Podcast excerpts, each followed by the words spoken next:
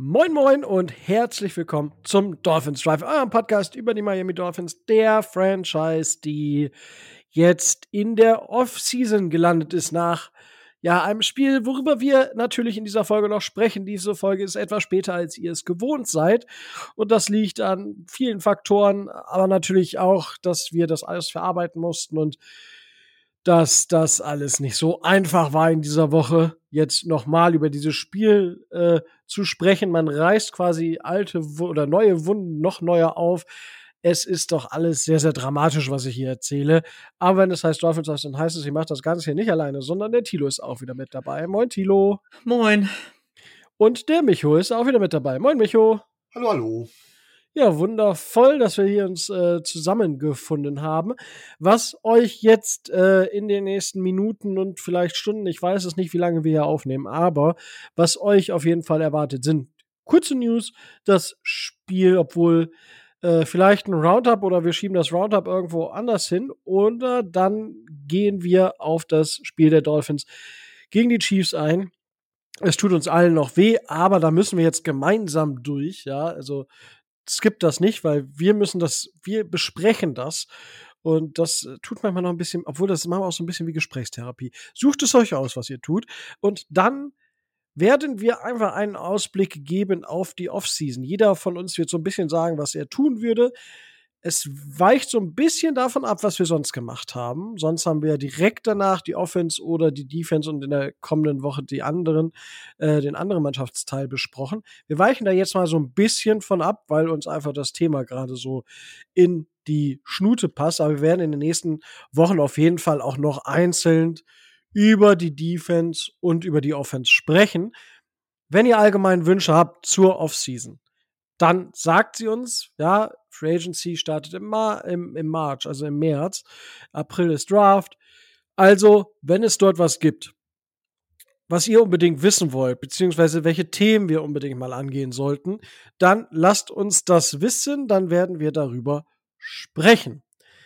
Gut, so, das haben, damit habt ihr einen Überblick über die kommenden Minuten und wir starten in die News. Und dort starten wir mit den typischen äh, Future Contracts. Und zwar ist es immer so, dass das Team, wenn Teams ausscheiden aus der Saison, also nach der Regular Season oder eben mit der Niederlage in den Playoffs, dann gibt es die sogenannten Future Contracts. Das sind Verträge, die quasi die Spieler über die Offseason an die Franchise binden. Und hier haben die Dolphins äh, auch eine Reihe an Spielern unter Vertrag genommen. Ich werde sie einfach mal alle vorlesen und dann können wir im Einzelnen, könnt ihr beiden euch da Spieler rausnehmen, wenn ihr über die Spieler sprechen wollt. Linebacker Quinton Bell, Cornerback Ethan Bonner, Thailand Tanner Connor, äh, Tackle Ryan Hayes, ähm, Interior Lineman Jason Hines, Defensive Tackle Brandon Peely, Wide Receiver Braylon Sanders, Wide Receiver Anthony Schwartz. Und das war es auch schon. Das sind die Spieler, die wir so unter diese Future Contracts genommen haben. Und Tilo, gibt es einen Spieler, über den du sprechen möchtest? Naja, also grundsätzlich, das sind in erster Linie wahrscheinlich Camp Buddies zum Auffüllen, wobei man sagen muss, Tanner Connor ähm, und auch Anthony Schwartz könnten in der Offense durchaus eine Rolle mal spielen. Ryan Hayes hatte man ja tatsächlich mal so ein bisschen auf dem Zettel, dass der vielleicht unsere O-Line ein bisschen noch verstärken könnte. Die anderen äh, sind, glaube ich, eher Camp Buddies und wahrscheinlich nächstes Jahr im September gar nicht mehr im Kader. Die drei könnte man nochmal, über die könnte man sprechen. Da besteht eine Chance, dass sie vielleicht den ersten Cut dann überstehen. Aber ansonsten ähm, sind das keine Spieler, die im nächsten Jahr große Säulen sein werden. Voraussichtlich, Puka Nakur hat uns ein Gegenteil beweist. Ne? Es geht, geht immer schneller, als man denkt. Anthony Schwartz kam in die NFL als jemand, auf dem man große Stücke gehalten hat. Vielleicht kommt bei uns der Durchbruch, aber das sollte man nicht höher hängen, als es ist. Glaubst du also nicht an die, an das Wunderkind Ethan Bonner jetzt? Nein. Ja, weil äh, ich meine, der hat ja tatsächlich gegen die Chiefs, dann musste auch ran. Das zeigt ja schon diese missliche Lage der Dolphins. Aber Micho, gibt es einen Spieler, über den du dort gerne sprechen wollen würdest? Ja, also ich sag mal so, das hängt immer davon ab, wie es weitergeht. Ein paar von den Spielern kennt man ja. äh, Brandon Peely. Brian Sanders ist tatsächlich der Spieler, dem ich am ehesten noch einen Sprung in den Wide Receiver Kader zutrauen würde, wenn er noch mal einen Schritt nach vorne macht, ähm, weil auch Brian Sanders ist halt einer, der noch ein bisschen anderes, einen, ja, ein bisschen anderes Profil bedient, aber wenn auch Boss Roster Borderliner, wenn überhaupt und ähm, ja, hängt viel davon ab, wie man weiter in die Zukunft geht. Ja, ich wollte gerade sagen, ich hätte jetzt äh, Brandon Peely auch noch genannt, weil der durchaus ein paar Snaps diese Saison gesehen hat bei uns. Also gut, dass wir alle unterschiedliche Namen genannt haben. Also im Prinzip hat jeder doch die Chance, außer, ich glaube, über Quinton Bell, Linebacker haben wir nicht gesprochen, und Chase Hines. Aber ansonsten haben wir sie alle erwähnt. Also jeder hat so seine äh, persönlichen Lieblinge und glaubt, dass der oder dieser oder jener den Sprung vielleicht schaffen kann oder zumindest eine Rolle im Camp spielt. Das nicht nur Camp Buddy. Dann geht es in die nächsten News und wir haben schon über Frank Smith gesprochen. Der hatte einen Job Head Coach Interview bei den Carolina Panthers und nicht nur die Carolina Panthers, sondern auch die Seattle Seahawks, die ja überraschend mit ihrem Head Coach gebrochen haben, beziehungsweise ja, doch es war eine Entscheidung der Franchise. Und dort hat Frank Smith auch ein Headcoach-Interview.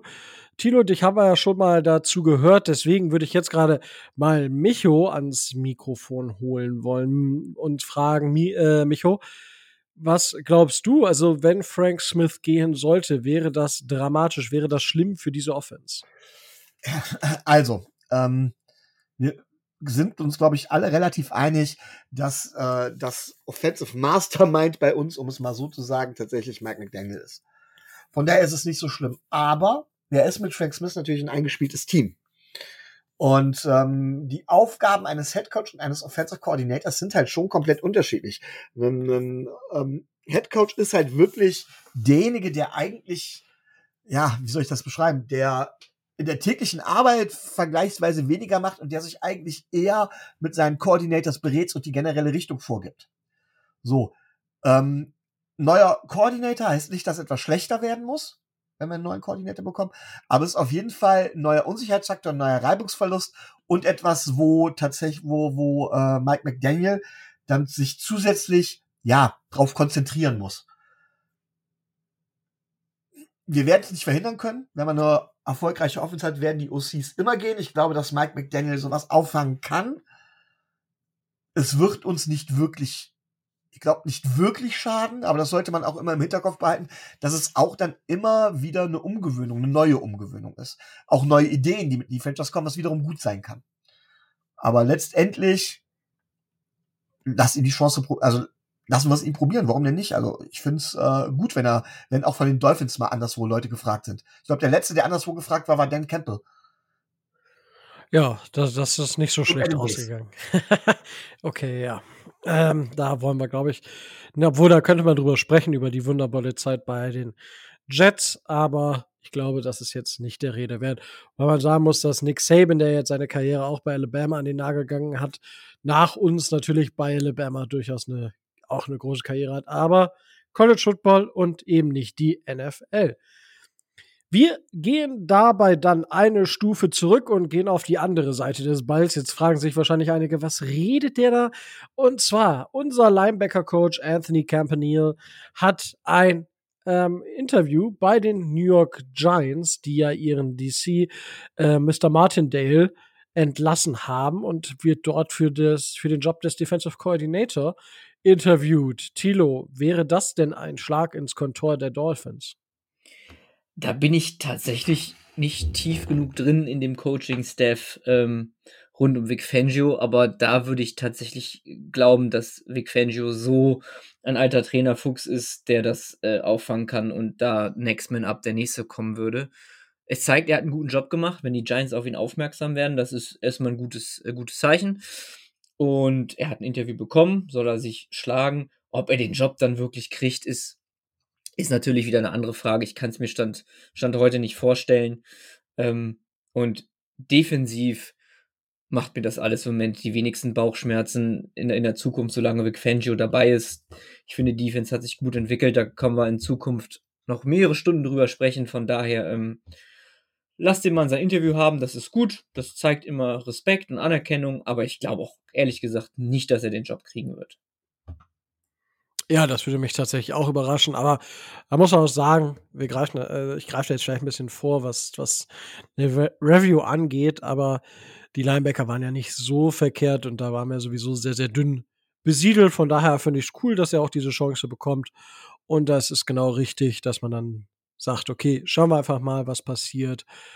Ja, also äh, es ist Bewegung da und dass die Coaches der Dolphins für solche Positionen angefragt werden oder interviewt werden, das ist grundsätzlich erstmal ein sehr positives Zeichen für den Staff der Miami Dolphins. Ja, das kann natürlich immer positiv sein oder das kann auch wenig, wenig irgendwie die Zukunft ähm, berühren. Ja, aber es kann auch negativ sein, dass zum Beispiel so wie es jetzt bei den Eagles gelaufen ist, dass da wenig voneinander geht, aber dort ist einfach noch mal eine besondere Situation, weil Nick Sirianni ja weder für die Defense komplett verantwortlich ist, noch für die Offense. Dementsprechend ist dort ein klarer Disconnect zu den Dolphins oder zu auch anderen Franchises. Gut, damit sind wir ähm, auch mit den News durch. Und jetzt würde ich sagen, wir bringen einfach das Thema Playoffs erstmal schnell, äh, was heißt schnell? Wir bringen es hinter uns. Wie schnell, das schauen wir jetzt gleich mal. Auf jeden Fall haben die Miami Dolphins ja bei den Kansas City Chiefs gespielt. Sie haben das Spiel mit 26 zu 7 verloren. Es wurden einige Leute ins Krankenhaus gebracht. Das möchte ich einfach hier nochmal erwähnen, weil diese ganzen wunderbaren Menschen, die auf, oh, das ist ja gar nicht so kalt und das ist ja auch ein Draußensport. Leute, das geht, da geht es um die menschliche Gesundheit. Man macht sich gar nicht direkt Sorgen, also ich habe mir zumindest nicht direkt Sorgen um die Spieler gemacht, sondern um die Zuschauenden, weil hey, die sitzen da, stehen da, drei, vier Stunden in dieser Kälte. Das ist nicht gesund und das hat man gemerkt. Und für jeden, der meint, ja, aber die sollen das halt machen. Wintersport, Sport, der nur im Winter stattfindet, Biathlon, Langlauf, ja, Sportarten, die im Schnee stattfinden oder die Schnee brauchen. Ab minus 20 Grad geht da nichts mehr. Da sagen die, das ist zu kalt. Das geht auf die Gesundheit. Und da gibt es trotzdem Leute im Internet, die sagen, oh geil, das sind richtig harte Männer. Schuldig diesen Rant, aber das musste ich jetzt einfach mal loswerden, weil mir das, ich, ich hätte nie gedacht, dass ich so einen Take mal hier raushauen muss, weil es echt Leute gibt, die sagen, na, voll geil was die Experten sagen und die Forscher und die Wissenschaftler ist uns egal. Lasst sie kämpfen, Brot und Spiele. Man kann die Spiele nicht in einen Dom verlegen. Ja, doch, kann man. Weil da geht es um die Gesundheit der Menschen und die Gesundheit der Menschen sollte immer an erster Stelle stehen. Gerade bei den Zuschauenden. Und wenn in Miami ein Hurricane ist, dann wird man dort auch nicht spielen. Und wenn es dann oben zu kalt ist, dann muss ich halt selber gucken, wie ich das manage, dass das eben nicht passiert. Da muss ich eben selber einen Dome bauen oder irgendwie eine Dachkonstruktion dort hinsetzen. Ja, ich weiß es, die Stadien sind dann anders, aber ja, das hat aber beide Teams tatsächlich betroffen. Das hat man gesehen, dass beide Teams meiner Meinung nach recht gleichmäßig davon betroffen waren, wie kalt es war und die Auswirkungen dazu. Aber das Ende vom Lied ist, dass die Dolphins mehr oder weniger sang- und klanglos die Saison beendet haben. Was natürlich nicht so schön ist. Man hat noch geträumt und dann geht es so zu Ende. Es war ziemlich schade, aber ich will jetzt auch gar nicht irgendwie groß was vorweggreifen, sondern Tilo, nimm du uns mal mit. Wie hast du das Spiel so wahrgenommen? Was ist dir aufgefallen und was für Lehren ziehst du aus diesem Spiel? Ja, ganz kurz dazu, du hast völlig recht.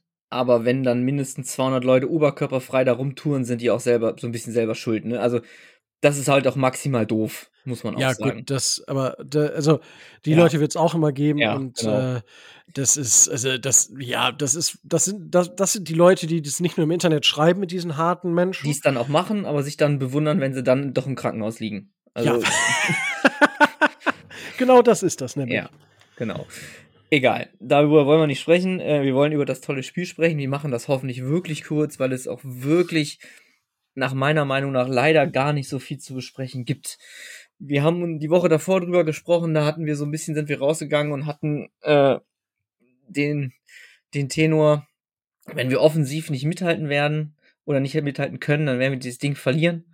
Wenn wir das andere nicht knacken, werden wir es verlieren. Das ist eingetreten. Ähm, das war offensiv eine fürchterliche Offenbarung. Die zweite Halbzeit war gruselig. Ähm, und das, obwohl unsere völlig zerpflückte Defensive das gut gemacht hat. Also der letzte Run von Pacheco, das war dann nochmal maximal ärgerlich, aber ich, ich finde, vorher Mahomes stand unter Druck. Das war kein, kein überragendes Spiel der Chief, Chiefs Offense. Und hätte man da annähernd das gezeigt, was man gegen, da haben wir immer drüber gesprochen, gegen schwache Gegner gezeigt hat, dann hätte man dieses Spiel gewinnen können.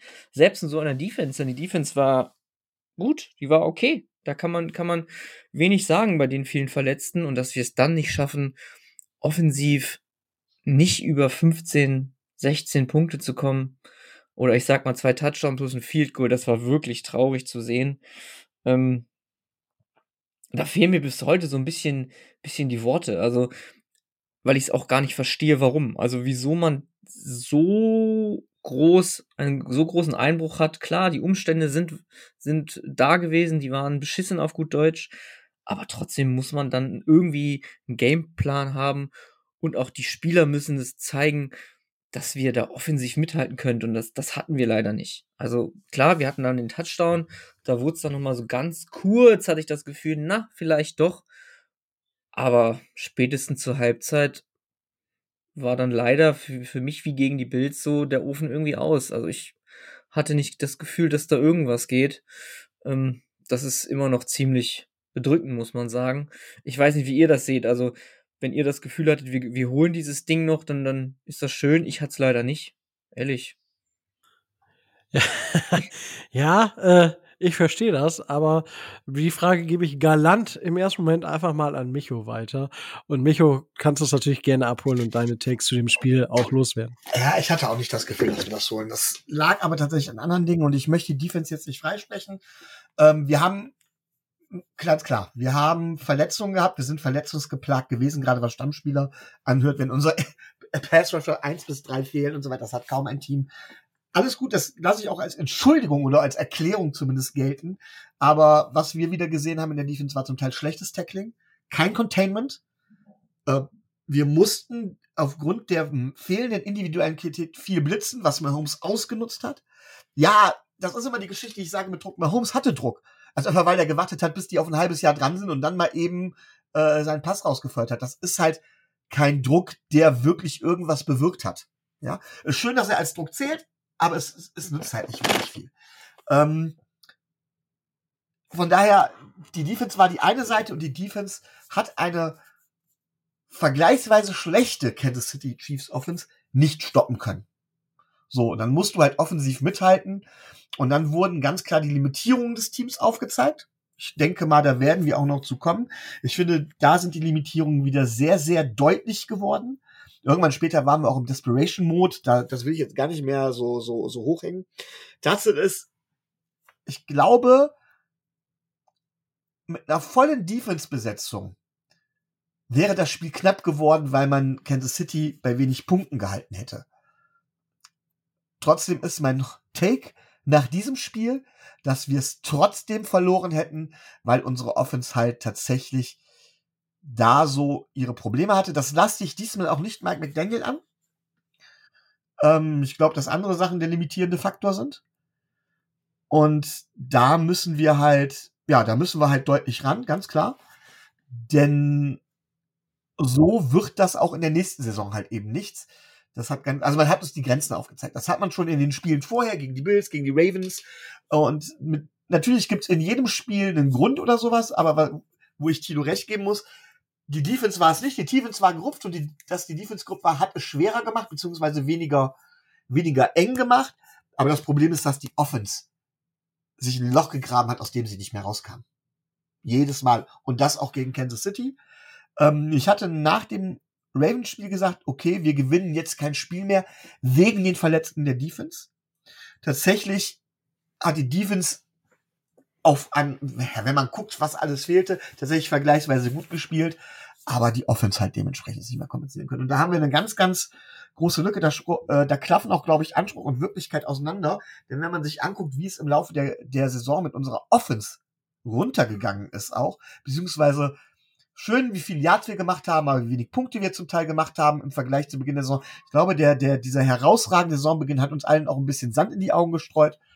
Und äh, das Spiel, das Playoff-Spiel gegen Kansas City, und das ist das besonders Erschütternde, ähm, sollte so Leuten wie mir eigentlich klar machen, ähm, um wie, wie, wie, wie zu, zu wie, zu wie viel euphorisch ich war dass ich viel zu optimistisch eigentlich war und dass ich die Schwächen einfach nicht sehen wollte. Das ist für mich das besonders Dramatische bei diesem Aus. Ah, okay, also ja, da, da will ich jetzt noch gar nicht, da sage ich vielleicht gleich noch was zu. Erstmal gehen wir mal, ähm, ich wollte auf den Druck aufgehen, auf Patrick Mahomes tatsächlich. Patrick Mahomes unter Druck war nicht gut. 13 Versuche, nur vier angebracht ähm, für 78 Yards. Das war tatsächlich okay. Und ich muss sagen, das, was die Defense die letzten zwei Wochen gemacht hat, sowohl gegen die Bills, wo ich dachte, okay, es liegt vielleicht an den Bills, muss ich sagen, nö, es lag an unserer Defense. Vic Fangio musste reagieren, weil es war ja kaum jemand mehr da, weil wir so viele Verletzten haben. Wie gesagt, gegen die Bills dachte ich, ah, die Bills haben einfach schlechte Red Zone Offense gespielt. Und jetzt ist es gegen die Chiefs aber genauso gelaufen. Das hat mir eigentlich gezeigt, hey, wir haben einen Defensive Coordinator, der Sachen umplant und der sagt, okay, irgendwo muss unsere Offense auch mal liefern, aber wir können die Gegner zumindest auf Field Goals minimieren, weil wir sagen, jo, in der Red Zone lassen wir nichts anbrennen. Und das war einfach wirklich sehr, sehr stark. Das muss man einfach mal sagen. Und da habe ich auch den größten Respekt vor. Und da muss ich auch sagen, wir haben vorhin so ein bisschen über Ethan Bonner gesprochen der kommt halt aufs Spielfeld, der spielt elf Snaps, hat einen Forced Fumble, meine ich, gehabt. Und äh, das, das, das ist halt dann eine schöne Story, auch wenn wir verlieren, aber sowas finde ich dann schon wieder, hat meinen größten Respekt verdient, dann reinzukommen und auch dann die beste Leistung, irgendwie, auch wenn es nur elf Snaps waren von 80, die die Defense gespielt hat, muss man trotzdem sagen, dass sowas dann schon mal ganz cool ist. Ähm, Ansonsten zur Defense kann man, man kann einfach wenig sagen. Ich fand Sexila hat wieder sehr, sehr gut gespielt und dann war es, also die ganze Defense, da hat man einfach gemerkt, man hat gewartet und in der Red Zone hat man zugeschlagen und das hat man gut gemacht. Und dann gab es eben diese Offense, die, ja, dann nicht viel gemacht hat. Die Defense haben, äh, die, die Chiefs haben es wieder unheimlich gut gemacht und haben viele ähm, Läufe über Außen weggenommen und pff, damit, wir hatten das Thema in, ähm, in Frankfurt schon, wo das auch nicht wirklich funktioniert hat. Da muss ich sagen, ja, da muss Mike McDaniel sich so ein bisschen an die Nase packen, dass er da keine Lösung für gefunden hat, weil die hätte man finden müssen haben wir es nicht geschafft, hat er nicht geschafft, ist bitter passiert. Aber gut, dann gehen wir doch einfach mal in die Offense rein. Die Dolphins ähm, kicken den Ball und die Chiefs gehen zum Touchdown. Dolphins drei Plays, drei Yards. Passt nicht. Kurzer, kurzer, tatsächlich sehr, sehr kurzer Punt. Und dann schafft es aber die Defense, die Chiefs zu stoppen. Dann machen, haben die Defense tatsächlich, äh, hat die Offense die Möglichkeit, ähm, aufs Spiel zu kommen oder aufs Spielfeld zu kommen. Das läuft auch. Wir haben einen Lauf über fünf Yards. Dann haben wir einen, wo es halt über Außen ging, wo es für kein Yard ging. Ähm, danach hatte Tour den, den Scramble für zehn Yards, was ich glaube, Tours längstes Play war die Saison zu Fuß, um das mal einzusortieren. Und dann ging es auch schon los. Dann hatten wir ähm, Pass auf Devon Achan, 9 Yards. Incompleter Pass auf Achan. Kurzer Pass, der incomplete war. Dann ähm, Dritter und Eins, zwei Yards. Illegal Formation. Herzlichen Glückwunsch, Dritter und Fünf. Und dann wirft Tour ähm, ja, diese Interception, wo er den Ball zu hoch wirft. Und das darf einfach nicht passieren. Also, das ist ähm, eine Sache, die nicht passieren darf. Und da muss Tour auch einfach sich sagen, ja, das darf mir nicht in so einem Spiel passieren. Und das war sozusagen der erste Fehler. Da haben wir den Ball mal bewegen können. Ja, und der Ball war, also der Pass war möglich. Es war nicht so, dass das kein Pass war, den man hätte nicht anbringen können. Das war ein klarer Fehler. So, dann ähm, die Chiefs gehen für ein Field Goal. Dann kommt dieser lange Ball auf, auf Hill. Auf einmal steht es 10 zu 7. Die Chiefs haben die Möglichkeit und machen ein Field Goal. Und jetzt hat man die Möglichkeit, das erste Mal wirklich in Führung zu gehen. Und da muss ich sagen, dritter und eins, vierter und eins, wir haben wieder zwei Passspiele. Aber das ist aber, also man kann Mike McDaniel da kritisieren, aber auch da muss man so ein bisschen, finde ich, die Lupe auf Tour richten und sagen, die Pässe, das, das sind kurze Bälle, bring die Bälle an. Ja, und das, ah, das hat mich wirklich so geärgert. Und dann hatte man wieder äh, die Möglichkeit, dann hatten wir ähm, ähm, den, den, die, äh, oh, sag mal schnell, die wieder eine Flagge hatten, wir ein Sack und dann war wieder vorbei. Und dann gehen wir mit 7 zu 16 in die Halbzeit. Und wir kriegen den Ball. Und selbst ja, dann kommt da. Noch ein Field Goal, ne? Also dann kommt noch ein Field Goal danach sogar. Ja. Ja. Ja, wir sind ja mit, mit 7 zu äh, 16 in die Halbzeit gegangen. Und da war ich tatsächlich, muss ich sagen, da dachte ich noch, okay, jetzt hat man noch die Möglichkeit, was zu justieren. Und wenn wir dann mit dem Touchdown reingehen, dann ist es ein One-Score-Game und dann ist alles gut. So. Ja. Das äh, ist nicht passiert. Ja? Und das ist was, was nicht passieren darf. Aber gut, ähm, dann ist es aber auch so, dass wir dann Tour haben, der beim dritten und ich weiß nicht wie viel den Ball irgendwie kurz wirft oder ich, ich weiß nicht wohin wirft, dann der Ball ähm, selbst im letzten, also man kann natürlich sagen, eine Minute vor Schluss, da hattest du dann halt auch keine Möglichkeit mehr. Aber Tour, wo, wo, wo Tour manchmal die Bälle hinwirft, ne? Wir brauchen irgendwie 10 Yards oder 13 Yards und Tour wirft den Ball einfach für drei Yards. Wo ich mir denke, hä? So, diese Unawareness oder ich weiß nicht, was es ist. Ich weiß nicht, was es ist. Aber äh, wie kann ich denn auf die Idee kommen, sag, zu sagen, ja, jetzt geht's um die Ananas. Äh, also eigentlich geht's nicht nur um die Ananas, sondern es geht um die Playoffs und es geht um die nächste Runde. Und bei Dritter und Zehn 14, oder bei 14. Vierter und weiß ich nicht was, werfe ich Bälle so Checkouts. So halt, oder so die, die, die Safe Route, so mal eben rechts raus für zwei Yards. Und ich sehe aber schon, dass die gedeckt ist. Das sind, das, das funktioniert nicht. Das funktioniert einfach nicht. Und das ist eben das, was mich so frustriert hat bei diesem Spiel. Ja, also gar nicht mal das, also die Defense, das fand ich sogar noch gut, aber Tilo, wir haben es ja auch in der, mit Mika zusammen gesagt, wenn dieses, wenn die Dolphins, die müssen scoren, weil die Chiefs werden scoren. Und ich muss auch sagen, in jedem Viertel ein Touchdown finde ich für so eine Offense, das wäre möglich gewesen. Eigentlich wäre das möglich gewesen. Aber es war nicht möglich und am Ende gehen die Dolphins hier tatsächlich ziemlich baden mit 7 zu 26 und sind damit ausgeschieden. Ähm, und damit äh, ja, beginnt die Offseason. Chris Greer und Mike McDaniel hatten ihre Pressekonferenz. Es gab Pressekonferenzen unter anderem auch mit Terran Armstead, Xavier Howard und so weiter und so fort. Und ja, gibt es noch was, was ihr zu dem letzten Playoff-Spiel der Dolphins sagen wollt? Micho. Ja, ähm, und zwar gibt es da eine Geschichte. Wir spielen ja mit Big Fan schon eine äh, Band Don't Break Defense. Und ähm, ja, so schön und gut, dass wir sagen, wir haben Holmes unter Druck gesetzt und der war unter Druck auch nicht gut und so weiter. Was mir auffiel, ist, dass das Containment tatsächlich, da war es wieder. Dann hat er halt die Pässe nicht an den Mann gebracht, aber dann läuft er mal eben für 13 Yards. Das sind halt ja. so Geschichten, die halt nicht passieren dürfen. Auch unter einer Band Down Break Defense brauchst du brauchst du eine, musst du besser, Third, Third Downs musst du besser verteidigen können. Und das war klar, aufgrund unserer Defense-Schwäche relativ schwach. Also aufgrund der Verletzungen relativ, relativ schwierig. Aber das ist eine Geschichte, die auch einer schlechten, und ich möchte es nochmal betonen, einer wirklich, ja, was heißt schlecht, einer nicht guten Chiefs Offense tatsächlich immer noch wieder die Möglichkeit gegeben hat. Und ähm, ja, ganz deutlich, die Defense hat im Rahmen ihrer Möglichkeiten gut gespielt. Aber das ist es halt eben.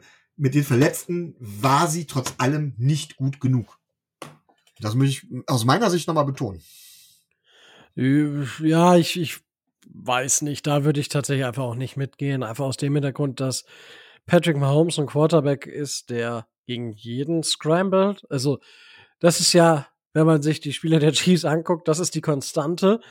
Patrick Mahomes kreiert dir einfach was und den tatsächlich am, komplett am Scramble zu hindern, das halte ich für sehr, sehr, sehr, sehr schwierig. Nicht unmöglich, aber ich glaube, dass es noch keinem wirklichen Team so krass gelungen ist und da hätte ich auch nicht gerechnet, dass, ähm, dass wir das schaffen. Aber Tilo.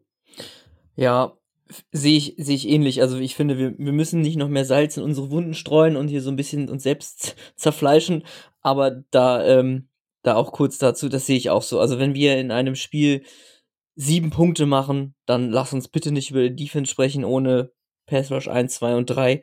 Ähm, die, die Offense, also das sieben Punkte in so einem Spiel, wenn wir davon ausgehen, dass wir den Anspruch haben, ein Top 3 Receiver-Duo zu haben. Auch das war angeschlagen, aber Waddle und Hill waren die größte auf dem Platz, haben die Snaps gesehen, A-Chain, Mo äh, waren da. Dann muss der Anspruch sein, dass wir selbst mindestens, mindestens zwei Touchdown und mehr scoren und das haben wir annähernd nicht geschafft. Von daher in dem Fall, man kann über Defense-Probleme reden, aber da irgendwie was dran zu machen, dass es in diesem Spiel ein Problem war, nee, das ist für mich ein offensives Ding gewesen. Ähm, da muss man schauen, woran lag das. Das werden wir in der Offseason tun. Das wird Mike McDaniel tun. Das tun die Dolphins schon. Und das ist ähm, wahrscheinlich jetzt so der langsam der Übergang, wo wir drüber sprechen können, wohin soll es denn hingehen und welche Möglichkeiten kann man denn diskutieren? Ja, genau. Also wir werden jetzt, ich habe es ja schon angekündigt, so ein bisschen darüber sprechen, um, was, was wir jetzt tun würden oder welche Richtung wir tendieren würden. Ich habe da ja schon auf Twitter auch so ein bisschen mal rumgefragt, tatsächlich fernab von dem, was ähm, dass wir darüber gesprochen haben. Ich, ich nehme das einfach mal als Anleitung oder als Einleitung dafür, weil da ging es darum, ähm, was, was erwartet wird oder was halt die persönliche Meinung ist. Und tatsächlich äh, ganze 34 Leute haben abgestimmt. Ähm, die äh, Mehrheit ist für ein Soft Rebuild, 47 Prozent, All-In sind knapp über 41 Prozent und circa 12 Prozent sind für einen richtigen Rebuild. Also nicht einen soften Rebuild, da müsste man vielleicht nochmal drüber sprechen, was unter Soft Rebuild zu verstehen ist. Aber ähm, Micho, magst du einfach mal anfangen mit dem, was du jetzt machen würdest? Nur für euch da draußen ähm, schon mal zur Info.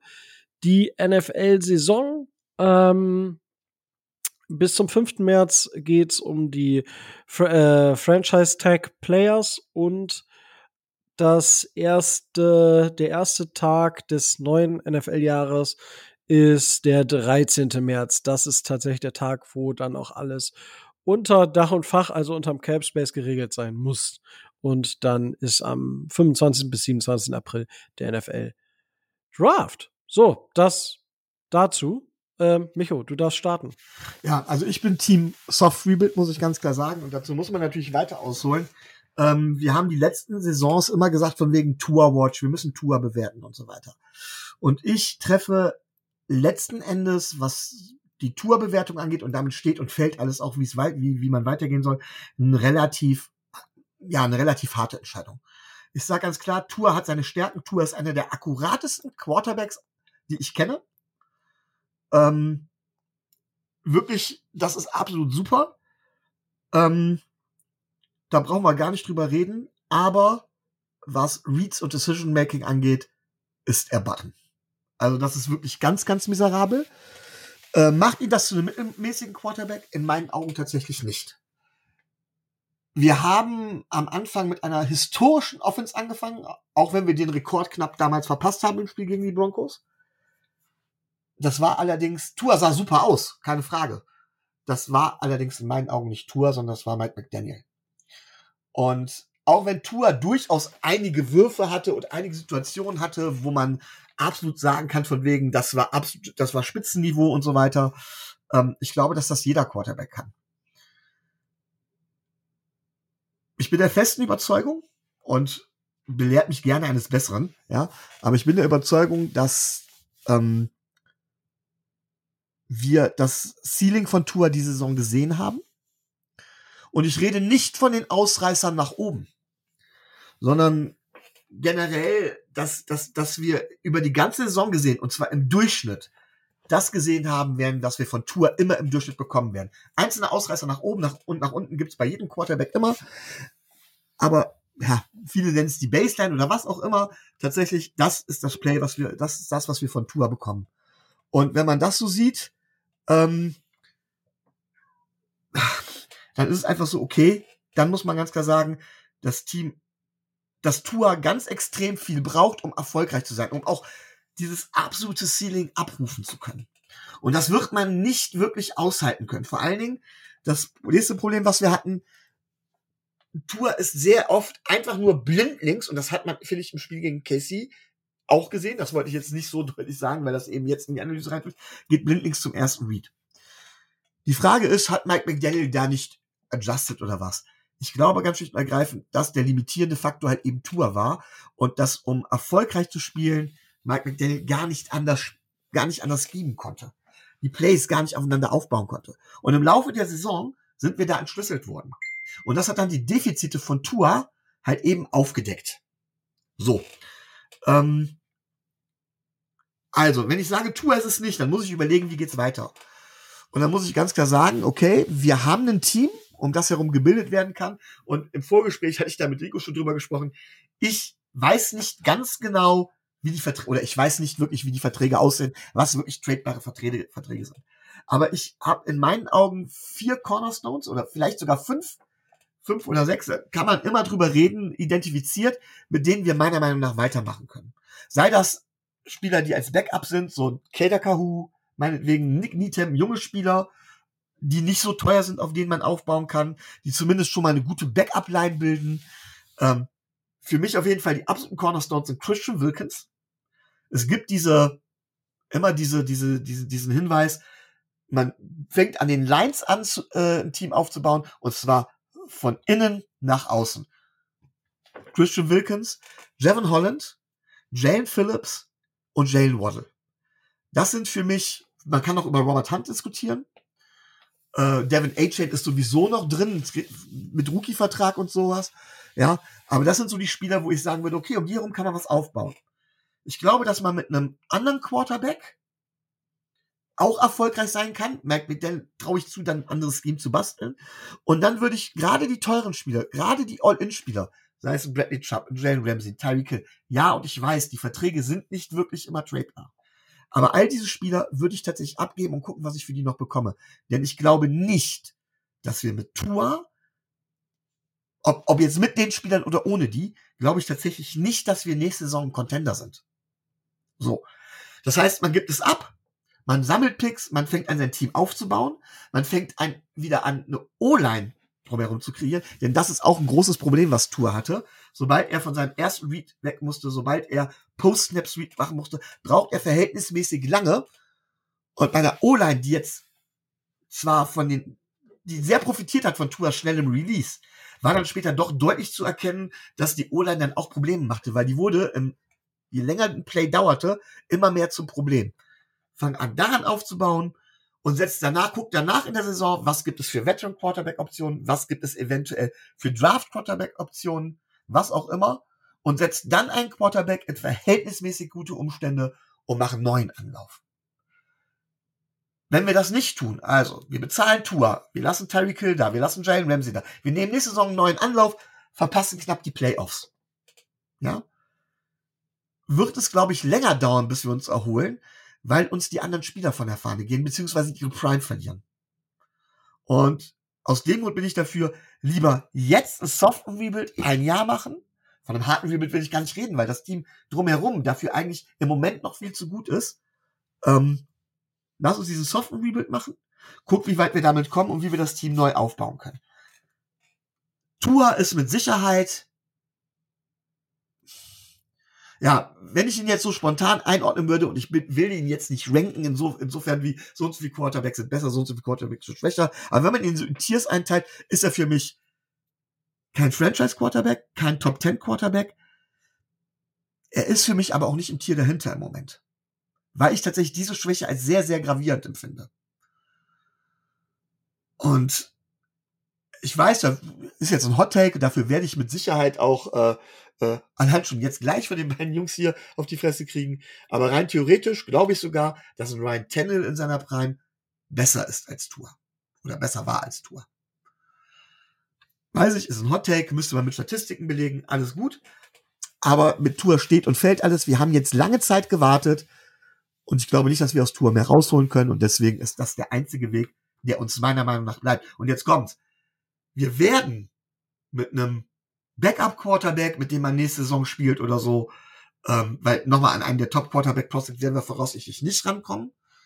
Aber äh, mit einem Backup-Quarterback oder sowas werden wir in meinen Augen immer noch nicht unbedingt, ne, also werden wir immer noch irgendwo um ausgeglichenen Rekord drumherum. Ausgleichen geht ja nicht mehr, doch, wenn wir unentschieden spielen. Aber irgendwo um, um den Platz acht Siege machen. Wir haben nicht wieder eine Saison, wo wir, wo, wo wir uns schämen müssen, wo, wo uns, wo uns Tanking vorgeworfen wird oder sowas. Es geht darum, Luft zu holen, Cap zu sammeln, Picks zu sammeln und dann zu gucken, was wir machen können. Aber dazu müssen wir die Cornerstones halten. Und das ist ganz, ganz wichtig. Und es ist auch wichtig, die Cornerstones in den nächsten Wochen zu halten, also in der nächsten Saison zu halten und nicht jetzt zu sagen, ähm, ja, die werden dann zu alt oder sowas, weil es dauert halt eben nicht drei, vier Jahre, bis wir wieder so weit sind. Ganz, ganz wichtig. Das übersehen auch viele. Viele sagen ja, wenn wir einen harten Rebuild machen, dann müssten wir ja alle abgeben. Dann brauchen wir wieder mehrere Jahre, bis wir aufhören dabei sind. Nochmal, eine Basis ist da. So, das erstmal nur so gesagt. Okay, danke dafür, Micho. Tilo, Und du darfst ich verabschiede mich jetzt schon mal. Rico weiß Bescheid, ich muss nämlich leider weg. Tschüss, tschüss. Danke. Und dann, äh, ja, mit, dann hört mich ja quasi gar nicht mehr. Ähm, Tilo, wie du ihm jetzt richtig einen Uppercut nach dem nächsten verpasst, so ungefähr. Aber Tilo, was, äh, wie würdest du es denn jetzt angehen mit den Miami Dolphins? So viel Uppercuts sind es dann gar nicht. Ähm, ich bin gar nicht so weit weg von Micho, wobei ich inhaltlich so ein paar, ähm, naja, Anmerkungen habe. Also erstmal zu Michos Plan. Die Cornerstones, die Micho anspricht, das Problem ist, die haben wir noch gar nicht unter Vertrag, wie an Christian Wilkins. Und um die unter Vertrag nehmen zu können, brauchen wir erstmal relativ viel Cap, den wir Stand heute nicht haben, mit knapp 50 Millionen über der Uhr. Also die müssen wir erstmal kriegen. Und wie wir die kriegen, das ist, äh, das ist dann die zweite Frage. Ähm, sonst können wir die nämlich gar nicht halten. Ich gehe bei Micho mit, ein Christian Wilkins will ich auch halten. Es ist nur die Frage, wie realistisch ist das? Ähm, und wie viel von der Zukunft muss man verkaufen, um ihn jetzt halten zu können? Denn das ist ja ähm, nicht nur Christian Wilkins, wenn man mal unsere Free Agents durchgeht. Da kann ich nur den Over the Cap Calculator empfehlen. Das sind ja viele. Also Stand heute wir haben kein Center mit Connor Williams, wir haben mit Robert Hunt keinen Guard, wir haben mit Isaiah Wynn keinen zweiten Guard, äh, es sind Free Agents auf äh, Safety mit Jones und Elliott, es gehen massig viele Receiver in die Free Agency, ähm, Nick Needham ist Free Agent, Raquan Davis ist Free Agent, also ganz interior ist es, ähm, das sind nicht irgendwelche Spieler, das sind Starter. Dazu noch äh, auch in der O-Line, gut, ob das jetzt gut oder schlecht ist, mal hingestellt, aber auch ein Jones und ein Lem wären Free Agent. Das ist einfach so. Wir haben einfach Stand jetzt noch einen sehr dünnen Kader mit 50 Millionen über dem Cap. Und Micho hat völlig recht. Was machen wir damit? Ähm, wo gehen wir hin? Stand heute hat Tour die äh, Fifth Year Option. Das sind, glaube ich, knapp 23 Millionen. Das ist für einen Starter, der, wir lassen das mit dem Ranking, ein Top 20 Quarterback der NFL ist, immer noch wenig. Also wir werden einen billigeren Starter werden wir im nächsten Jahr nicht bekommen.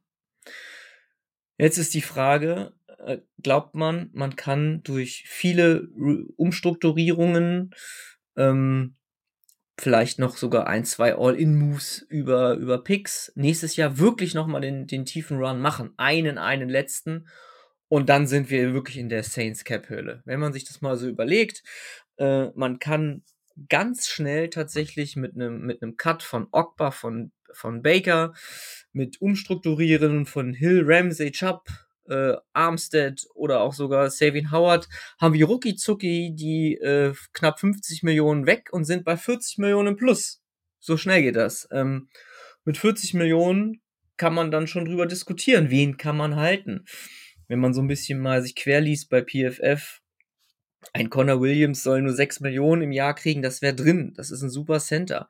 Ob man alle halten kann, schwierig, aber wir könnten auf jeden Fall arbeiten und man könnte argumentieren, so viel Verletzungen wie in diesem Jahr passieren nicht und wir wagen jetzt nochmal einen Shot mit einem günstigen Tour, den wir noch nicht verlängern, ähm, mit einer guten Defense. Van Ginkel finden wir auch noch Platz für. Vielleicht traden wir noch einen von unseren Picks weg und dann wird das was. Jetzt ist die Frage, wie realistisch ist das?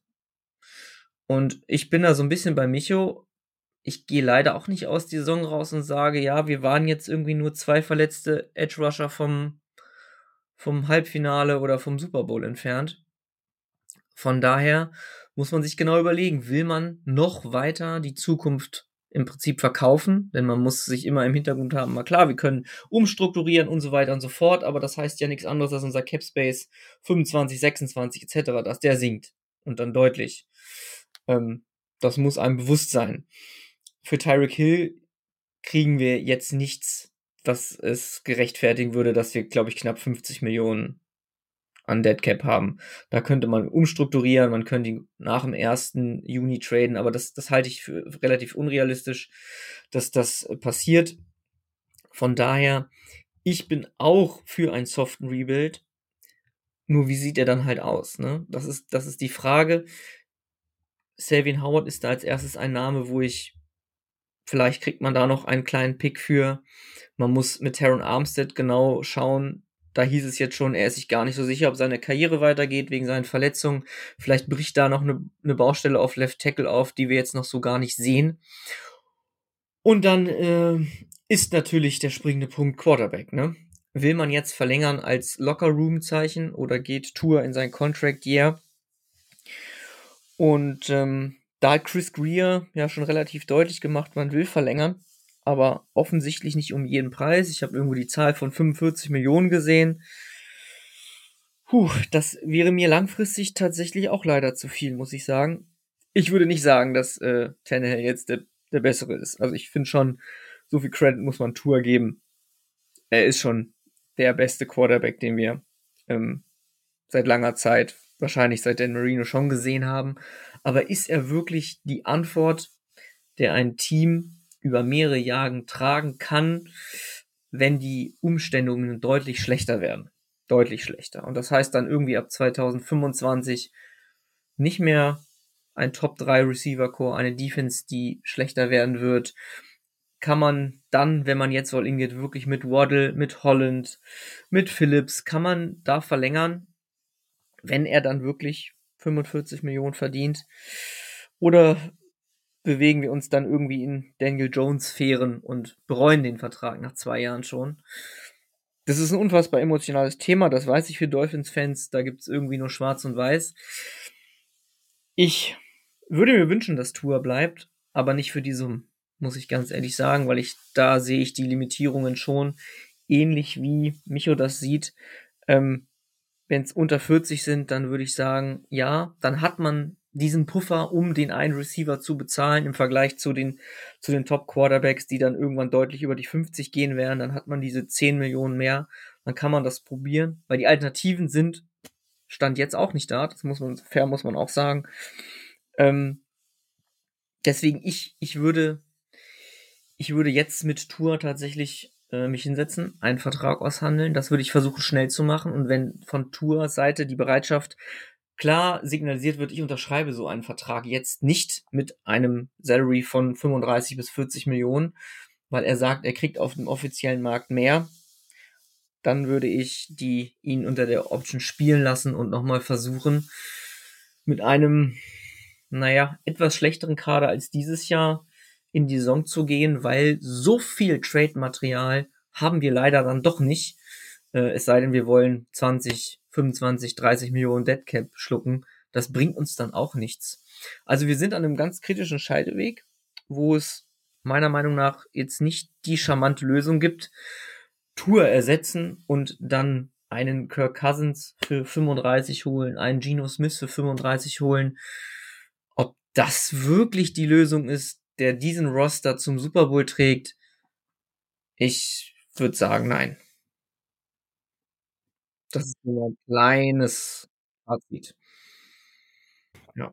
Ja, äh, ich, ich weiß äh, ehrlich gesagt noch nicht so ganz, wo ich da stehe, weil diese ganze Diskussion, ihr habt das schon richtig analysiert, geht ja rund um Tour. Und ähm, ja, jetzt ähm, starten wir. Wir haben, du hast es schon richtig gesagt, Tilo, sehr, sehr viel Deadcap und man kann das alles irgendwie nochmal weiter strecken und ins nächste Jahr und so weiter und so fort.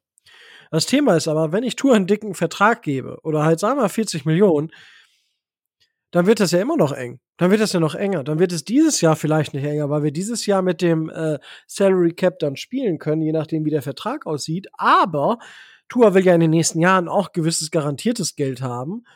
Und dann sieht die ganze ähm, Sache ziemlich, ziemlich schlecht aus. Weil wenn ich dann noch ganz, ganz viele restrukturiere, dann stehe ich da und muss sagen, jo, wunderbar. Ähm, und was machen wir jetzt? Weil jetzt können wir gar nichts mehr unter Vertrag nehmen. Ja, äh, also ich tue mich, ich tue mich wahnsinnig schwer. Es gibt Spieler, wo man sagen kann, die wird man abgeben, die oder traden. Ähm, Emmanuel Ogbar, du hast es schon richtig gesagt. Ähm, bei Xavier Howard wird's äh, nicht passieren. Da muss man mal gucken, was, was da passiert oder ob man den traden kann. Ähm, und dann, ja, ich, ich, es gibt, ich glaube, Christian Wilkins hat, wenn ich die Leistung von Christian Wilkins auf seiner Position beurteile, ja, ich will ihn halten. Und der Typ ist einfach auch ein cooler Dude und einfach eine richtige Kanone und den will jeder halten. Und ich würde ihn auch gerne halten, weil wir haben ihn selber gedraftet. Und bei Tour wird diese Diskussion einfach, einfach noch mal intensiver. Weil, und da, Thilo, du, das hast du auch richtig erwähnt, Tour ist vermutlich der beste Quarterback, den die Dolphins hatten, seit Dan Marino. Dan Marino war aber so, so, so viel besser und hat auch keinen Super Bowl Ring gewonnen. So. Aber das soll nicht heißen, dass Tour keinen Super Bowl Ring gewinnen kann. Aber das ist die Frage, die wir uns stellen müssen. Für mich persönlich, ähm, ich bin, ich bin müde, dass die Dolphins keine Playoff-Spiele gewinnen. Ja, wir sind, wir haben zwischen 2009 und 2019 haben wir eine Winning Season gehabt. Ja, und jetzt mit Tour, seit wir Tour gedraftet haben, haben wir vier Winning Season. Gut, er hat im ersten Jahr nicht viel gemacht.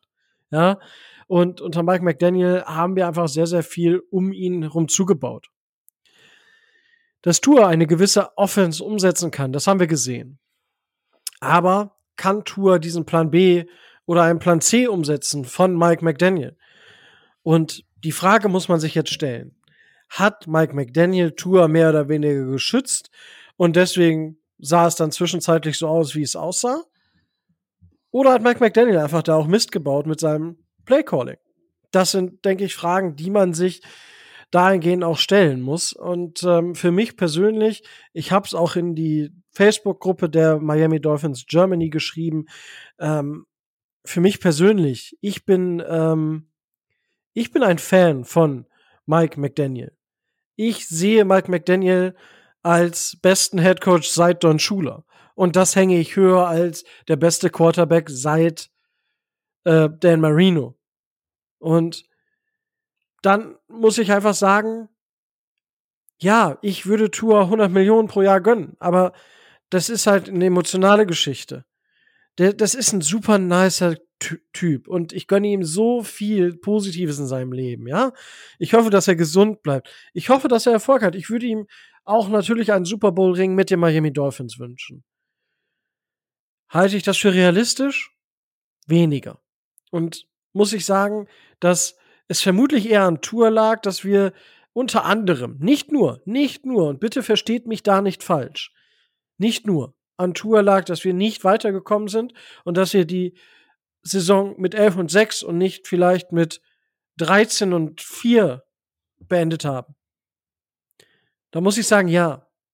Weil, wo, wo war Tour, wenn, wenn ich so Sätze anfange, entschuldigt, da muss ich immer an, an Herr der Ringe denken, weil ähm, ich glaube, wo war Rohan, als die Westfront fiel? Ähm, aber das ist ja in den entscheidenden Drives, die Tour hatte die Saison. Gegen die Titans hätte es was werden können. Gegen die Bills hätte es was werden können. Ähm, dann, ich muss gerade überlegen, gegen die Ravens waren wir einfach chancenlos. Gegen die Chiefs hatte er das Ding auch. Ja, also es war, wir hatten die Möglichkeiten kurz vor Schluss und Tour konnte es nicht umsetzen. Und ich finde das so schade, weil es, es fing so super gut an und ich finde auch nicht, dass wir uns davon haben blenden lassen. Ich glaube, da hat man gesehen, welches, welches Ceiling diese Offense hat. Sie muss nur Antworten finden auf die nächsten Fragen, die gestellt werden. Und da haben wir keine Antworten gefunden. Und da muss ich sagen, das lag mit an Tour. Und wie machen wir jetzt weiter? Weil 40 Millionen würde ich ihm geben. Ja, 40 Millionen, vier Jahre, nicht viele Garantien. Und da muss man gucken, ob sich's, ob sich's lohnt oder eben nicht. Ich glaube aber, dass wir für das Geld können wir so die Spieler noch aufbauen und mit jungem Talent verstärken, dass wir eine Offense haben, die auch eine Antwort B und eine Antwort C parat hat. Wenn er 50 oder 60 Millionen bekommt, dann ist vorbei. Also dann glaube ich da persönlich nicht dran. Ich, ich bin natürlich 100% froh, wenn ich dann eines Besseren belehrt wäre. Ich glaube einfach nur nicht dran.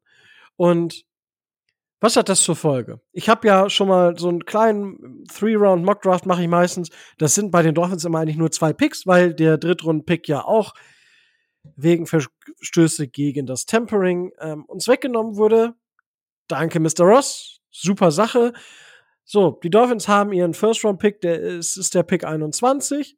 Wenn nichts anderes mehr passiert, also wenn nicht doch irgendwer noch einen Pick weggenommen bekommt. Und dann haben sie ihren Second Round Pick. Ja, und ähm, ich hatte mit PFF mal bin ich so durchgegangen und ich habe äh, an ähm, 21 zum Beispiel Michael Penix Jr. gedraftet. Ja, das ist der Quarterback von Washington. Ob der jetzt besser ist als Tour, das sei mal dahingestellt. Ich halte aber das Ceiling höher und vielleicht kann er noch ein bisschen mehr lernen und wird in zwei Jahren besser sein, dann ist er in Tours Alter als Tour jetzt. Und je besser jemand ist, so, und dann, ja, kann das funktionieren? Ja. Muss das funktionieren? Nein. Ist die Wahrscheinlichkeit hoch, dass es funktioniert? Ich weiß es nicht. Aber es ist, die Dolphins sind an einem Punkt, wo man überlegen muss, wo will man hin? Will man wirklich in diesem edgy Playoff-Ding bleiben und gerade so in die Playoffs reinrutschen?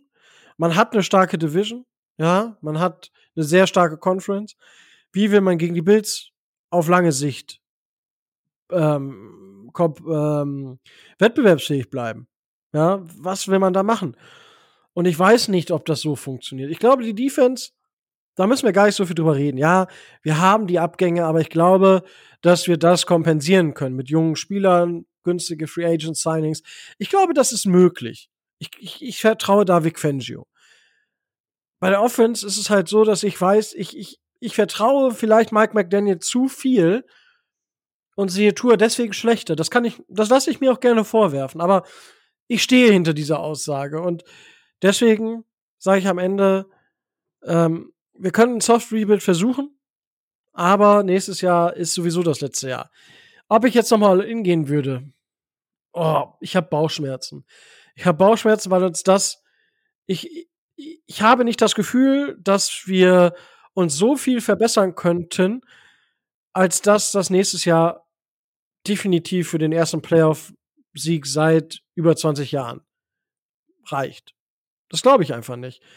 Oder man müsste es mir beweisen und dann bin ich der größte Believer wieder. Aber aktuell sehe ich es nicht. Da müsste ich vielleicht auch noch mal tiefer reingehen und ja, dann bin ich einfach dabei und sage, okay, lass uns doch mal schon mal ein paar Spieler traden. Das sorgt vielleicht ein, an der einen oder anderen Stelle für ein bisschen Unruhe, aber es gibt Teams, die, die überraschen können. Warum sollten wir nächstes Jahr nicht die, nicht das Team sein wie die Texans, wo viele gesagt haben, boah, die werden voll ablosen und die, dann haben die Cardinals den ersten und zweiten Pick. Ja, Pustekuchen. Die Cardinals haben zwar jetzt Pick äh, Nummer vier, aber die haben nicht Pick Nummer eins, weil die Texans spielen diese Woche noch Football. Die Texans sind in der Division Round. Und ähm, das kann passieren. Und ich hoffe, dass natürlich, ich bin Fan, ich bin ja nicht irgendein Journalist, der sagt, ich muss das jetzt alles ganz neutral und oh, wir versuchen hier natürlich neutral zu sein, um auch andere Einblicke geben zu können. Aber in erster Linie bin ich Fan, natürlich will ich, dass wir nächstes Jahr den Super Bowl gewinnen. Natürlich will ich das. Aber ich muss mir auch die Frage stellen, wie realistisch sind welche Szenarien und ähm, Vielleicht sollten die Dolphins Spieler wie Christian Wilkins und Andrew Van Ginkel gehen lassen, um vielleicht Third-Round-Picks oder Fourth-Round-Picks als Compensatory-Picks zu bekommen, um dann Draft-Material zu sammeln und dann noch Spieler zu traden, um wirklich dann das Spiel äh, oder den Kader neu aufzubauen. Und das dauert dann ein, zwei Jahre, aber, und das ist das große Aber, warum ich in einen solchen Prozess vielleicht etwas mehr Vertrauen habe aktuell. Weil ich glaube, dass wir den besten Headcoach seit Don Schuler haben. Und das ist der springende Punkt für mich, warum ich sage, ja, macht, versucht einen soften Rebuild, ja, vielleicht schaffen wir es nächstes Jahr, aber dann seid auch mutig genug, wenn es dann doch nichts wird, die Zelte abzureißen. Ja, und vielleicht ist das ein Trade von Tour, vielleicht schon diese Saison. Ja, vielleicht traden die Dolphins Tour und äh, jetzt ist Tobi natürlich nicht da. Gute Besserung an der Stelle. Ähm, ich, ich meine, dass der Cap Space dann auf Null sinkt und dass das Team, das für Tour traden würde, den Cap Space übernimmt, diese 23 Millionen. Das stimmt. Und dafür, ähm, ja. dafür kannst du aber ich, ich, dieses Gedankenspiel, jetzt nehmen wir mal das Gedankenspiel von Downset Talk, von Adrian Franke oder von Christoph Kröger. Ähm, kannst du dir einen Geno Smith oder einen Kirk Cousins holen. So, jetzt, ich weiß, jetzt, zum Glück ist das ein Podcast und keine Live-Aufnahme vor Publikum, weil ich glaube, jetzt schwappt mir eine Welle der Entrüstung und vielleicht auch die ein oder andere faule Tomate entgegen. Vielleicht wäre das besser. Ich, ich kann es nicht sagen. Ich, ich war auch so, ah, hm, ich weiß es nicht. Aber auch da, weil ich, weil ich emotional befangen bin weil ich glaube, dass es, dass Tour in diesem Tier von Quarterbacks gut ist und ich mag ihn und ich will, dass er Erfolg hat. Aber da könntest du was machen. Und das ist die Frage, was wollen die Dolphins, wo gehen die Dolphins hin? Und äh, ich habe jetzt sehr, sehr viel gesagt und eigentlich ganz, ganz viele Wege nur angedeutet und keinen klaren Weg gegeben. Äh, entschuldigt das bitte. Aber ja, es, es ist einfach in mir auch sehr, sehr unruhig, was die Dolphins angeht. Und Vielleicht ist es das, was, was ihr jetzt gerade gehört habt, was diese, diese Unsicherheit oder diese, ja, dieses, ah, ich weiß nicht, in welche Richtung es geht. Es gibt so viele und es ist super, super spannend und ich weiß nicht, was ich tun soll. Das ist vielleicht so ein bisschen rübergekommen. Ähm, ja, ich weiß nicht, Thilo, du kannst natürlich gerne, gerne noch was dazu sagen. Ja, auf jeden Fall gerne. Das ist wirklich ein, äh, es ist ein emotionales, aber ein spannendes Thema und ich glaube, da können wir wirklich noch lange drüber sprechen. Ähm, Warum ich diese Idee Geno Smith und Kirk Cousins einfach nicht so charmant finde, muss ich ganz ehrlich sagen, ist keiner von den beiden kann ich mir aktuell vorstellen, würde einen Vertrag unterschreiben, wo er unter die 35 Millionen kommt. Ähm, Tour spielt jetzt für 23, dann haben wir ja noch mehr Cap-Probleme und da sehe ich, ich sehe den Unterschied zwischen Cousins und, und äh, wobei Cousins hat noch alle, an einer Achillessehnenriss, da wissen wir gar nicht, wie der fit er ist. Ähm, den sehe ich nicht. Und bei Geno Smith ist das so ein Quarterback, also der war jetzt in Seattle zwei Jahre gut bis okay.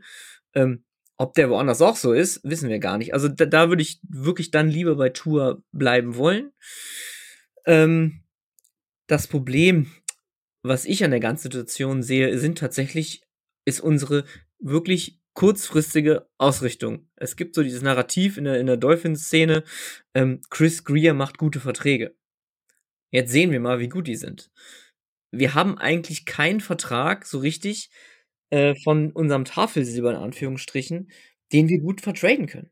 Also das ist alles, da bleibt über derart viel Deadcap über, dass uns kein Team dafür einen mittelhohen bis hohen Pick äh, geben würde und uns das irgendwas bringt. Das ist das Problem. Also wir werden Spieler, die wir vielleicht aktuell gar nicht so bräuchten, wie ein Jalen Ramsey. Ähm, wenn man sagt, man will einen Soft Real geben, dann wäre das irgendwie so ein Spieler, den man vertraden könnte.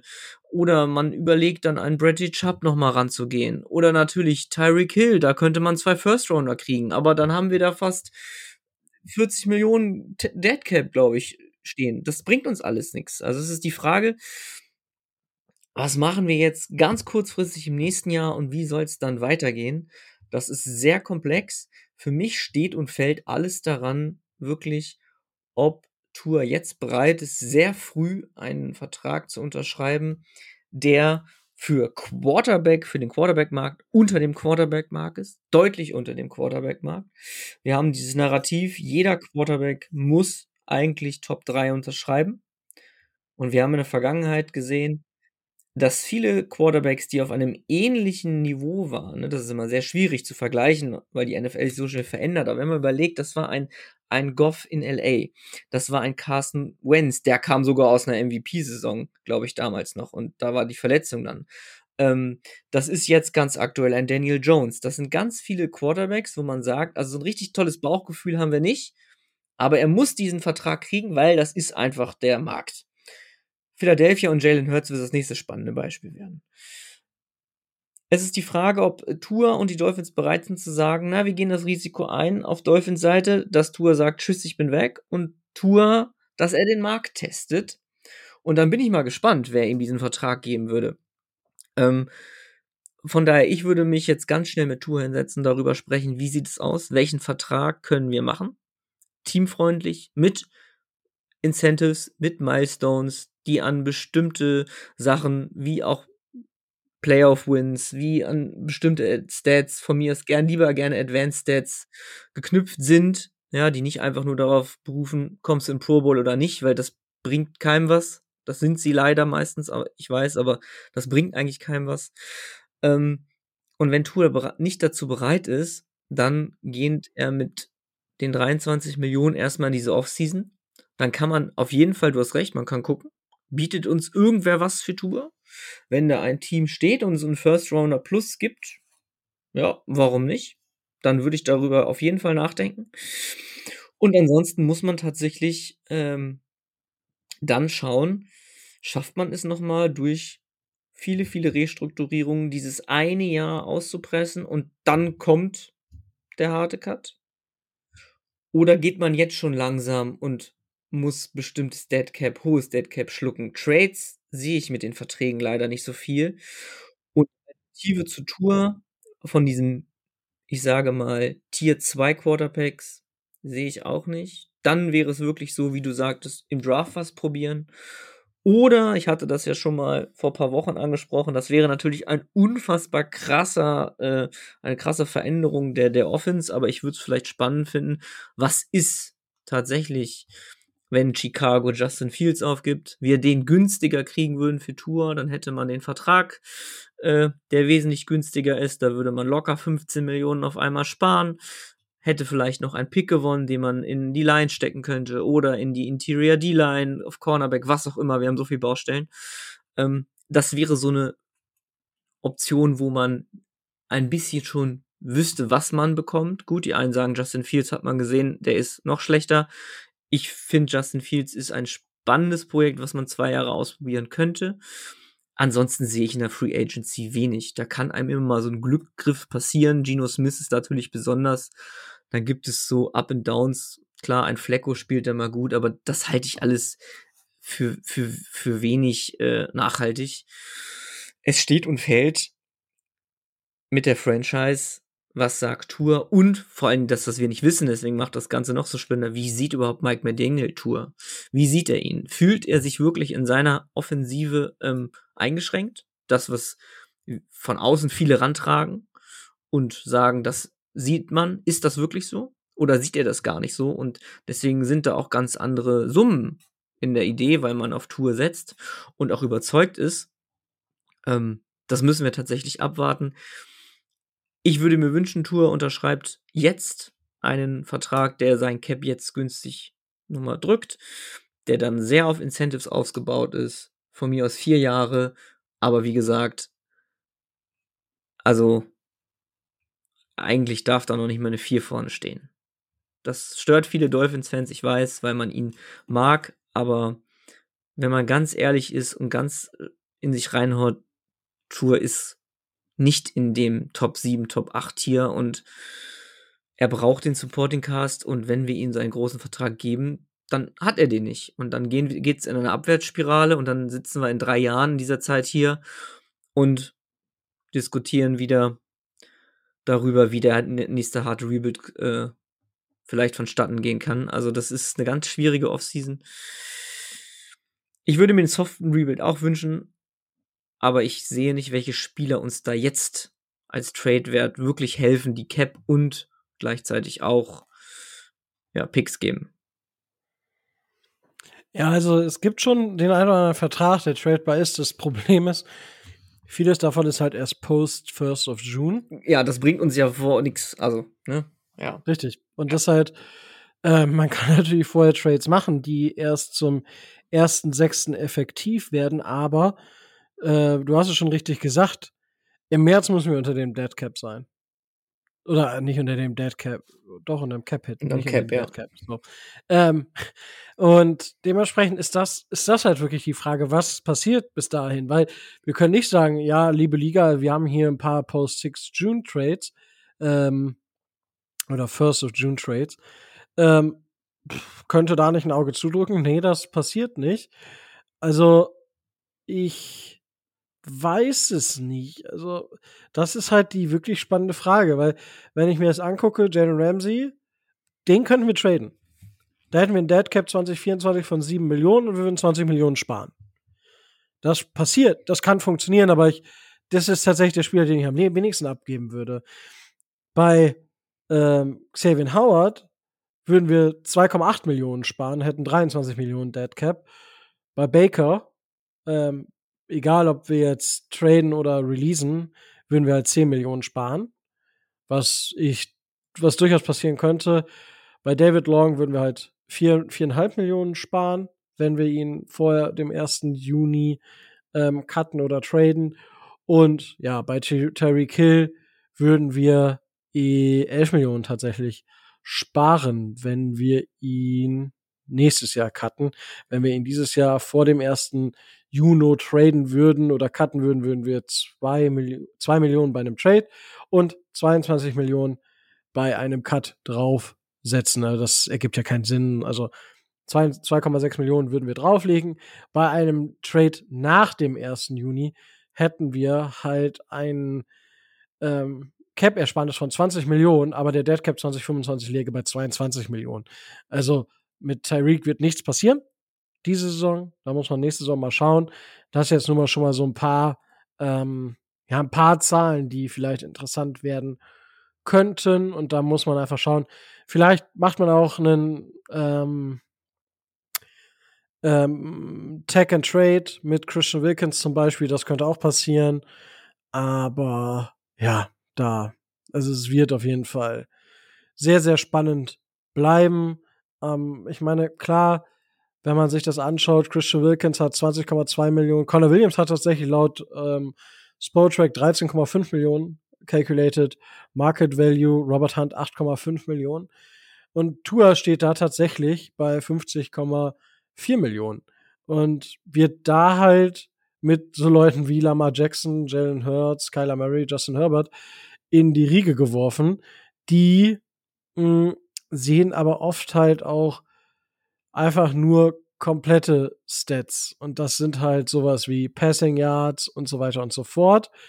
Und da liegt bei Tour halt einfach dass dieses, dieses Jahr natürlich sehr, sehr viel drauf. Und wie gesagt, da muss man sehen, was sagt man, ist die Offense generell, was ist das Scheme und was ist Tour selber. Ja, und da würde ich tatsächlich sagen, ähm, nee, ich sehe ihn da nicht. Sportrack sieht ihn da. Over the Cap. Over the Cap könnt ihr auch mal angucken. Die haben eine unheimlich interessante ähm, Seite, die die einzelnen, ähm, ähm, die die einzelnen Cap-Hits äh, errechnet. Die bewerten nämlich immer die Leistung der einzelnen Spieler über jedes Spiel und haben dann eine Valuation und da liegt er bei 36 Millionen. Also, das muss man halt dann auch mal sagen und gerade wenn ich mir die letzten Spiele angucke, da liegt Tour immer in einem Bereich so um die 30 Millionen. Ja, er hat seine Highs, er hat seine Lows, aber er ist in sich konstant. Und die Konstant bei Over the Cap liegt dann halt irgendwo bei 36 Millionen.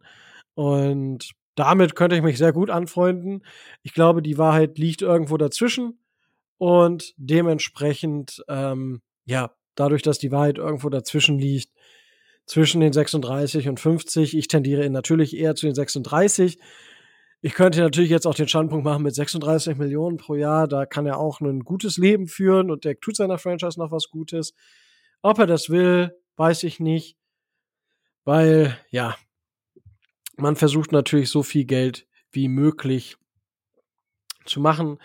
Er wird bis zu seinem äh, Rookie äh, bis zu seinem äh, Rookie Contract auf jeden Fall, was sind das, 53 Millionen gemacht haben ähm, in Capits. Dementsprechend, ja, das ist eine ordentliche Nummer. Und jetzt schauen wir einfach mal, wo es am Ende, wo es am Ende rausgeht, wo die Dolphins rauskommen. Und ja, es ist, es ist eine wilde Geschichte. Es wird eine sehr, sehr lange Zeit werden. Und da muss man dann mal schauen, wann wir wirkliche Antworten haben. Also, ihr hört es auch so ein bisschen, ich meine, wir wiederholen uns, klar, aber das ist halt, es dreht sich sehr, sehr vieles einfach um dieses Thema und dementsprechend werden wir alle zwischendurch wirklich, glaube ich, auch eine anstrengende Offseason haben, je nachdem, wie schnell man sich einigt in Miami. Gut, das soll dazu erstmal gesagt sein. Tilo, hast du noch etwas, was du sagen möchtest? Nee, ich glaube, das Thema, wie gesagt, das wird uns so, so lange beschäftigen. Ähm, es ist äh, spannend und irgendwie dann doch so ein bisschen schade, dass man sich vielleicht vors Auge halten muss. Unser, in Anführungsstrichen, großes Fenster, es schließt sich langsam wieder. Die fetten Jahre sind vorbei. Ähm, das war immer schön, wenn man in die, in die Off-Season gehen konnte und hat gesehen, Dolphins, Mensch, irgendwie Top, Top Cap Space und Picks haben wir auch. Ähm, das müssen wir uns nach und nach wieder abgewöhnen. Das fällt ein bisschen schwer. Aber ansonsten, wir hoffen einfach mal, dass in den nächsten Wochen wir schon ein bisschen Klarheit haben und äh, dass das Thema rund um Tour nicht allzu lange uns beschäftigt. Ich befürchte, es wird so sein, weil genau das, was du gesagt hast, man hofft so ein bisschen, ich hoffe das auch, dass er das selbst einsieht und sagt, ja, ich, ich, ich spiele für 35 Millionen, na klar. Aber das haben hat ganz Twitter und die ganze Bubble auch über Joe Burrow gesagt, er würde auf Geld verzichten, weil er so ein cooler Dude ist. Hat er nicht gemacht. Ne? Und die Bengals sind jetzt mit e, ein paar Spielern in einer ähnlichen Situation. Nur die Fragezeichen um Burrow sind andere, als sie bei Tour sind. Von daher lasst uns mal der Dinge harren, die da kommen. Und PFF und Spotrack und Over the Cap wird uns die nächsten Wochen intensiv begleiten. Das auf jeden Fall. Und bevor ich das Ding jetzt hier zu Ende moderiere oder abmoderiere, es gibt ja trotzdem noch ein paar Spiele. Und zwar spielen am Samstag um 10.30 Uhr abends natürlich die Houston Texans bei den Baltimore Ravens. Tilo, äh, auf wen setzt du da? Auf die Ravens. Ja, ich, ich auch. Ähm, ich würde tatsächlich auch einfach den, auch Lamar und, und dem ganzen Team einfach gönnen. Äh, die waren ja auch die letzten Jahre ziemlich geplagt von Verletzungen. Und ich denke, ja, die Texans, positive Überraschung, gefällt mir auch sehr, was die dort machen. In der Nacht von Samstag auf Sonntag um 2.15 Uhr treffen die Green Bay Packers, ich wollte gerade sagen, die verliebten Green Bay Packers, auf die San Francisco 49ers. Erleben wir da die zweite große Überraschung nach dem Downfall der Cowboys oder sagen die 49ers, nee, dies, diesmal nicht, liebe Packers?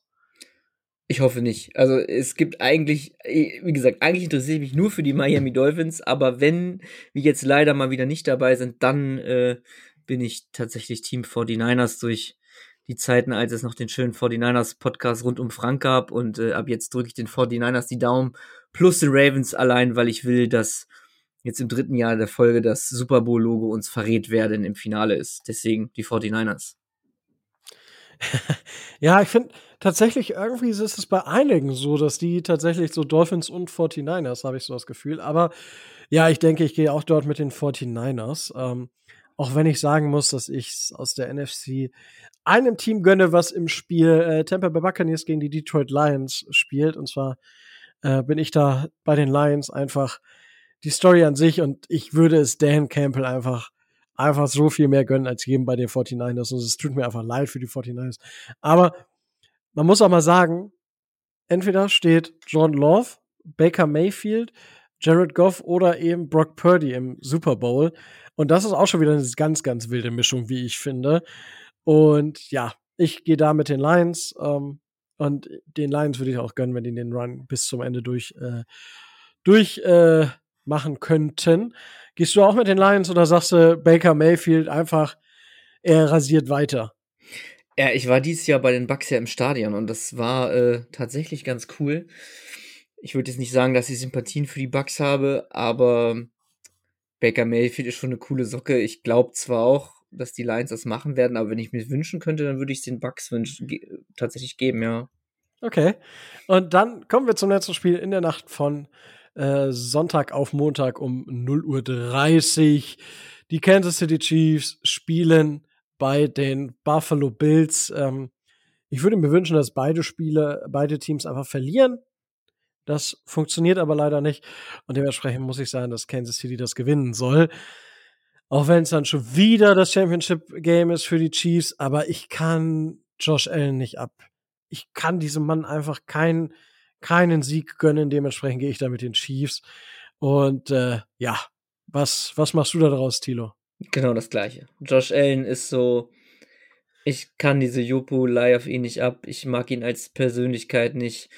Immer irgendwelche Schubsereien anfangen und sich dahinter O-Linern verstecken und äh, große Klappe und nee, also tut mir leid, Josh Allen ist wirklich ein Unsympath auf dem Feld und Chiefs ja, ich, ich meine, persönlich, äh, da kann, kann, kann wir natürlich alle nicht viel zu sagen, aber sein Verhalten inner oder halt auf dem Platz, das finde ich immer so ein bisschen, das funktioniert nicht auf der einen Seite, sich als der große Macker darstellen, dann, Mama, Mama, der hat mich böse angeguckt. Und äh, genau, damit gehen wir jetzt tatsächlich auch ähm, nicht in Rente, sondern äh, wir beenden einfach nur diese Folge. Äh, wir werden natürlich noch Sachen zum Draft machen, wir werden Sachen zur Free Agency machen. Wir werden in den nächsten Wochen noch auf die rückwirkende Betrachtung eingehen, was ähm, passiert ist, beziehungsweise was bei den Dolphins ähm, passiert ist, also Offense, Defense, Special Teams. Tatsächlich wird unser Special Teams Koordinator ähm, feuern, das hatte ich vorhin vergessen. Äh, aber da reden wir die nächsten Wochen drüber. Wenn ihr Themen habt, über die wir sprechen sollen, dann lasst sie uns einfach wissen. Wenn ihr mitreden wollt, dann schreibt uns das einfach. Das kriegen wir sicherlich auch hin. Und dann würde ich sagen, es war wie immer wunderbar, auch wenn das Thema diese Woche ein bisschen schwerer im Magen lag. Aber genießt das Wochenende, genießt Player Football, auch wenn wir nicht mehr dabei sind. Genießt einfach die Spiele als neutrale Beobachtende. Und dann bleibt mir jetzt auch nichts anderes mehr zu sagen als stay tuned and fins up.